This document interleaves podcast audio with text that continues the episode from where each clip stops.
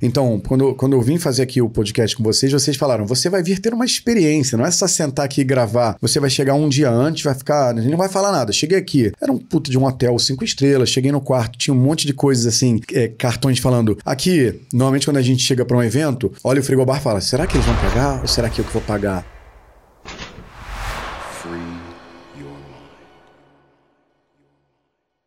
Não que seja uma questão para mim, uhum. eu sou uhum. uma pessoa que não tem problema financeiro, mas é uma dúvida que fica. Lá estava um cartão da QIFI falando: é tudo seu, pode comer à vontade, é tudo por nossa conta. O que, que é isso? Vaidade e avareza. Tipo, caralho. Aí gula, claro, né? Estamos falando de um frigobar, né? Então, gula, vaidade e avareza. Não vou pagar nada, posso comer o que eu quiser. E eu também sinto nesse nível amor. Porque não é só um, você pode consumir o que quiser, boa tarde. Isso seria um gula e avareza só. Mas é tudo por nossa conta. Conta com a o que você quiser, se, se diverte aí. Já já vai para um lugar da diversão e da, do amor. Quando você passa na barreira do mostrar que tá preocupado. Cheguei na cama, tinham dois roupões, um para mim e um pra Aline, com o meu nome bordado. Isso é recompensa, ganha um roupão. Recompensa. Isso é vaidade, porque não é um, uma caneta da QIFI, é um roupão todo bonito, bordado com o meu nome. Isso é vaidade, entendeu? E toda recompensa inclui avareza, porque normalmente, se for de graça, você ainda fala, porra, ganhei de graça. O, é simples assim para entender o sex count. Depois que você domina os itens, é, fica natural. Além disso, a gente foi num puta almoço maravilhoso hoje, que vocês... Ah, detalhe, eles, galera, eles, pe... eles me pegaram, pegaram a lente limousine, uma limousine linda, preta, que mexe com curiosidade, com vaidade, com diversão.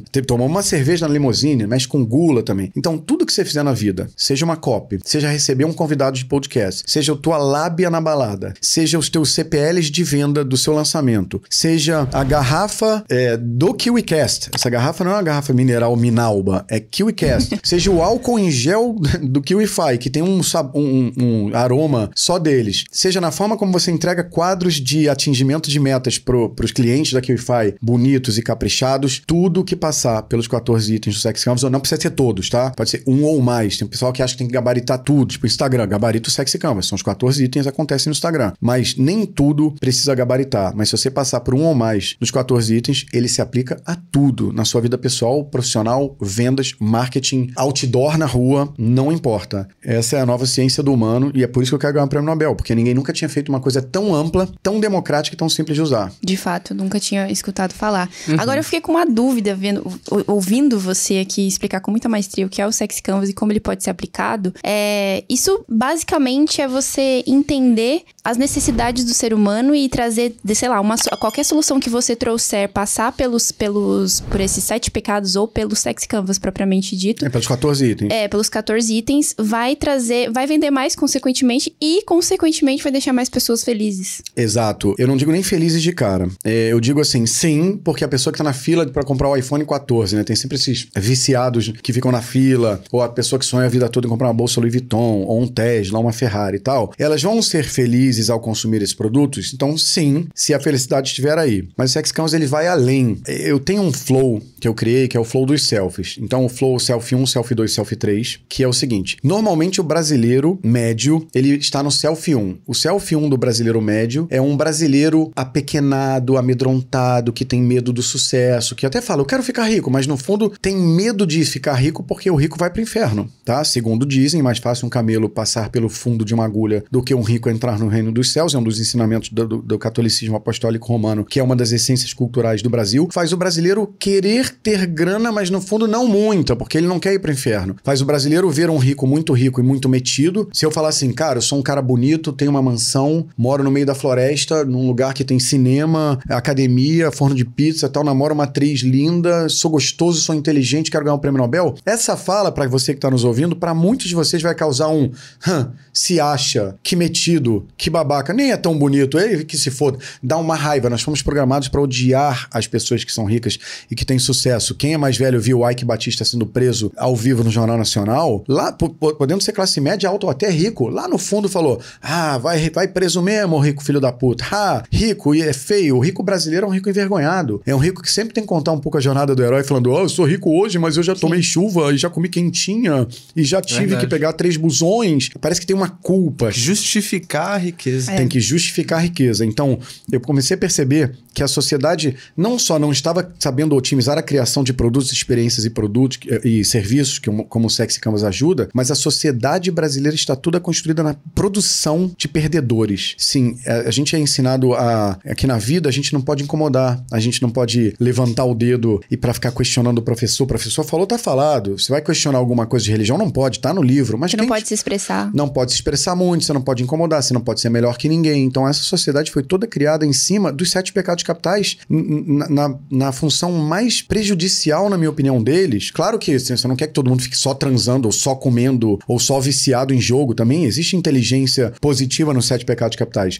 Mas você pegar uma sociedade inteira, pensa aqui naquele conflito que a gente estava até conversando antes, do capitalismo versus o catolicismo. No capitalismo, você tem que ganhar dinheiro, né? Teoricamente, empresas que têm mais sucesso são as que mais amealham fortuna, as que mais dão lucro, as que mais são otimizadas, as que os sócios e stakeholders ficam mais ricos, né? E que os seus parceiros de negócio, seus clientes também se dão bem. Mas ao mesmo tempo que você tem isso no capitalismo, você tem o pecado da ganância. Então, para que rico? Para que ficar com dinheiro? Para que ganhar mais que os outros? Você já ganha 3 mil, já tá bom. Para que ganhar 8 mil? Para que ganhar 40 mil? Para que ganhar 500 mil? Então, você cria um conflito na, com o pecado da ganância e o capitalismo direto. Outro conflito direto é vaidade. O que é vaidade e orgulho? Eu sou melhor que os outros. Que todos os outros não, mas eu estudei, virei noite, trabalhando aqui o Wi-Fi, fui para os Estados Unidos num simpósio, fiz uma faculdade, fiz duas faculdades. Eu fui atrás de me tornar melhor que o outro. O capitalismo espera essa diferença de qualidade e de capacidade das pessoas, e para isso você tem que se tornar melhor. Aí vem o pecado da vaidade falando: ninguém é melhor que ninguém, todo mundo é igual ou menos que o outro. Então você tenta, através do pecado da vaidade, institucionalizar a mediocridade. Literalmente, tá? Você tem que ser na média para baixo e acima só Deus, tá? Você não tem que ser melhor que o outro. Então você pega uma sociedade que espera no capitalismo que você seja melhor que outro em qualidade, em entrega, em serviços, em experiências uau, e você, por outro lado, você contradiz isso com o pecado da vaidade. Aí vem o pecado da preguiça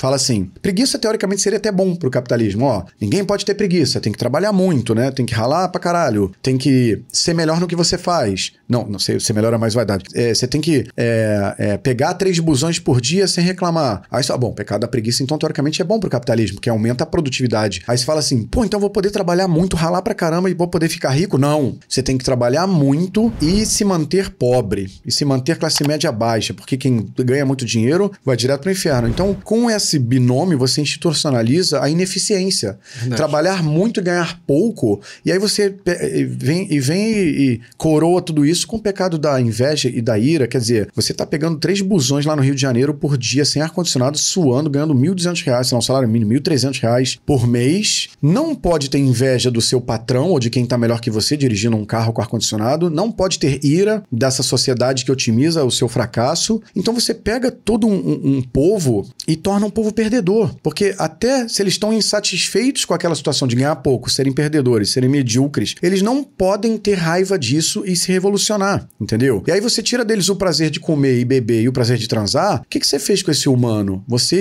extraiu todo o id de dentro dele. E aí você cria uma sociedade doente que toma muito remédio para cabeça, que fuma muita maconha, toma muito MD, se droga muito, se anestesia muito e também vê no consumismo uma forma de, de, de se anestesiar. Então o Sex Canvas começou na criação de startups, sucesso, depois virou uma coisa mais ampla do que só startups, para você criar experiências, produtos e serviços que encantam, mas eu comecei a perceber que era muito mais amplo, era um movimento revolucionário social para as pessoas saírem das suas crenças limitantes muito mais rápido do que em psicólogo, em, em coach, em qualquer outra coisa. Então o Sex Canvas se tornou um, um, um trinômio.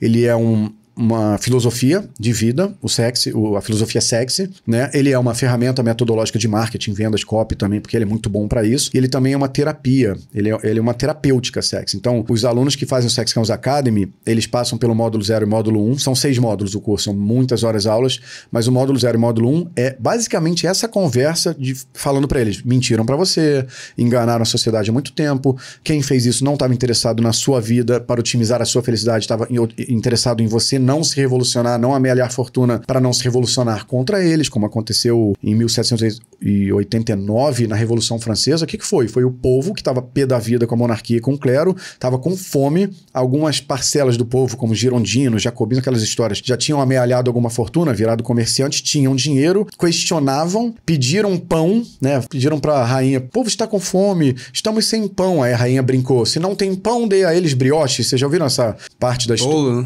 Né? Ela, ela falou brioche, mas vale o bolo. Se não tem pão, dê bolo. Hahaha, vamos voltar aqui para nossas surubas e banquetes, deixa o povo se fudendo. Foram degolados. Então, a sociedade foi criada no afã de diminuir o poder do povo e o poder de ganhar dinheiro e de se ver melhor. Por que, que o pecado da vaidade, segundo a Igreja Católica, é o pecado mais grave dos sete? Não é a luxúria, não é a ira, né? As pessoas acham às vezes que o pecado mais grave pode ser a ira, porque mata, ou então a luxúria, que é mais putaria e tal. Não, o pecado mais grave, segundo a Igreja Católica, punido com a pena de morte mais grave. E, gente, os sete pecados capitais, hoje a gente fala meio brincando. Menina, não vai dar no primeiro encontro, isso é luxúria, haha, risos. Antigamente, esses pecados de gula eram punidos com pena de morte, pecados capitais. As pessoas eram degoladas e, ou mortas de jeitos horríveis. E o pecado que se matava mais horrivelmente era o pecado da vaidade, que é, a pessoa era quebrada na roda. A pessoa era presa numa roda e o corpo, o osso, os ossos do corpo todo eram todos quebrados, literalmente. A igreja já, já fez esse tipo de coisa, assim como fez Inquisição, uhum. Cruzado, já teve Ministério da Guerra. Vamos, vamos entender bem essa situação. Uhum. Por que, que o pecado da vaidade era o mais grave, segundo eles? Porque se você pode ser melhor que o outro, você pode se achar melhor que nós, nós igreja, nós monarquia.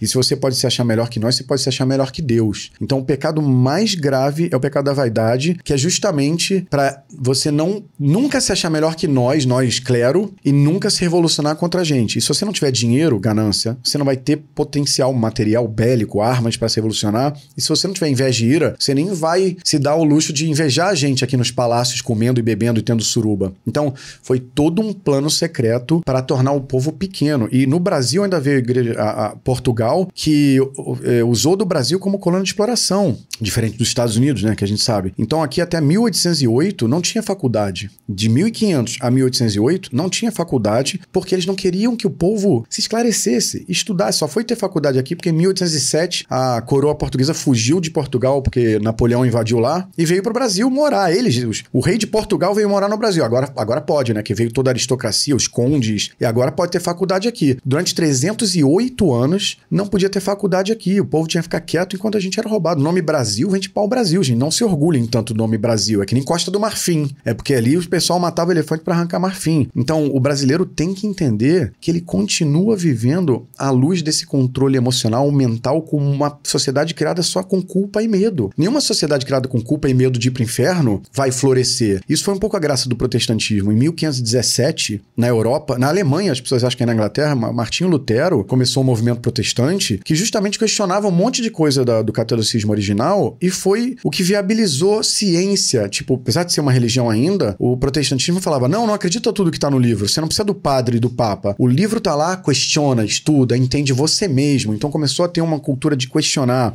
Ganhar dinheiro não é errado. Errado é ser mal. Então o protestantismo traz isso também. O protestantismo foi responsável por traduzir a Bíblia para inúmeras línguas. Antes só era em grego. O movimento protestante que começa em 1517, olha que má sorte histórica. Em 1500 o Brasil é descoberto. 17 anos depois o movimento protestante começa na Europa e viabiliza a Revolução Industrial e o, e o capitalismo. Só que a gente ficou séculos ainda com um modelo que já estava sendo questionado e protestado na Europa. Então não é que a gente tem que jogar fora, cuspir nas palavras de, de Jesus e Deus não existe, não é isso. A parte boa mantenham, mas a parte que é pequena ao povo para ser explorado, esqueçam. Você tem que sair desse rolê de ser perdedor é bom, porque o brasileiro acha que vai chegar no céu todo fudido, sofrido, pegando busão todo dia, é, sendo traído, sendo zoado pelos políticos. Ele tem algum lugar dentro dele que fala assim: se eu sofri muito, São Pedro vai me morar em vai me dar uma casa em Alphaville na nuvem 8, porque eu sofri muito. Então é bom ser penitente e sofrido. Que bom. Não é, gente. Deus, Jesus, Buda, sei lá, quem você quiser, quer que você seja feliz, tenha mais momentos uau, que a sua vida seja plena, que o seu objetivo de vida, o seu propósito não seja só pelos outros, seja para si, que você seja assim, é, a pessoa em primeiro lugar da sua lista de amor. O amor próprio tem que vir antes ou empatado com o amor a Deus, se você quiser. Mas se você não amar a si mesmo, se você não correr atrás do seu, você vai ser um péssimo altruísta. As pessoas acham que eu sou o arauto do demônio, né? Que eu sou o anticristo, que eu falo de pecar. Mas a verdade é, você vai ser um altruísta e uma pessoa melhor para o mundo se você se servir primeiro. Essa galera que fica em penitência a vida toda só se doando e só se ferrando, normalmente ninguém ama essas pessoas. Tá? Você até fala, ah, que bom que a pessoa lava a louça na resenha, não reclama, faz tudo pela gente, ah, otários. Mas não é amor isso, é se aproveitar dessa gente. Chega, chega de ser o fofinho da sociedade que agrada todo mundo, seja foda em primeiro lugar. Porque até se você tem a dúvida se as pessoas vão te amar sendo foda, Você ama os fodas. Você vai no cinema ver filme de super-herói, ver filme de super-vilão. Você não vai ver filme de super fofo. Então, seja foda. Ah, mas ser foda quer dizer ser filha da puta? De jeito nenhum. Ser foda quer dizer, quer dizer se colocar em primeiro lugar e conquistar o seu antes de todo mundo, até para se tornar um altruísta mais potente depois.